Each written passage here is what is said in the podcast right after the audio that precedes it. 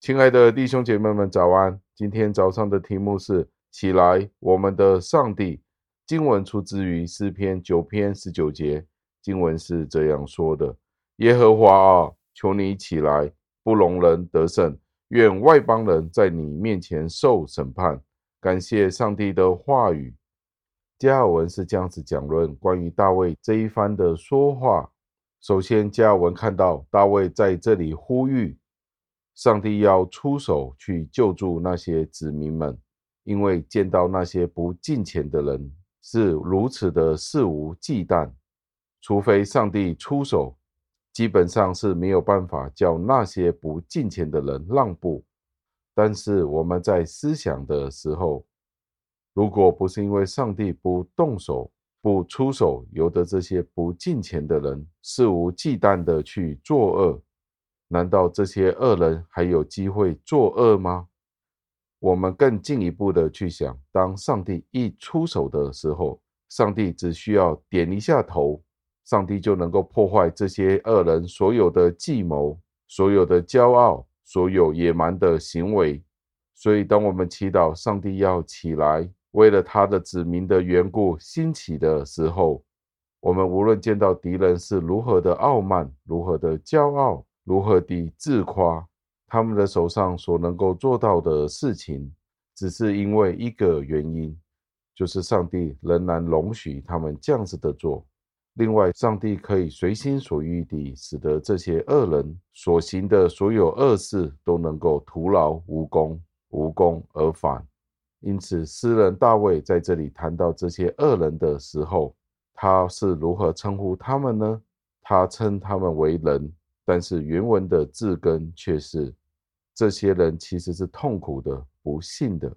讲到这些人其实不是敌人，而是像犯人一样，是非常软弱的人。诗人继续地去恳求上帝去审判他眼前的那些异教徒。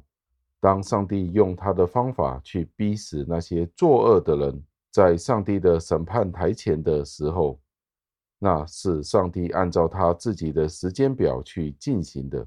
除非这些不信的人被带到上帝的面前，不然这些人他们会想尽办法去背弃上帝，为了要排除他们心里面知道上帝是那位终极的审判官的那种想法。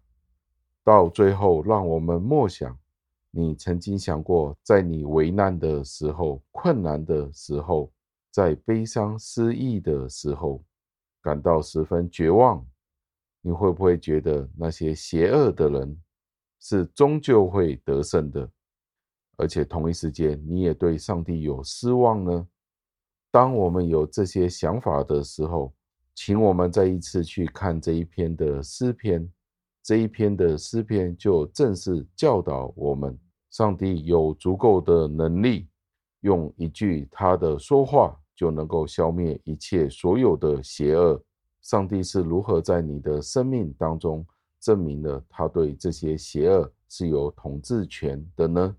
让我们一起祷告，亲爱的恩主，我们赞美感谢您。这一段的经文再一次的提醒了我们。虽然这个世界仍然有许多的败坏与邪恶，但是如果不是您自己允许，这些事情是无法发生的。盼望您今天与您的子民们同在，您按照您自己的时间出手，去拯救那些选民。我们知道您一定有您自己的时间。我们知道您一定有您的原因，一切都是为了您的荣耀。求您给我们忍耐的心，赞美感谢您。求您垂听我们的祷告，是奉我主耶稣基督得胜的尊名求的。阿门。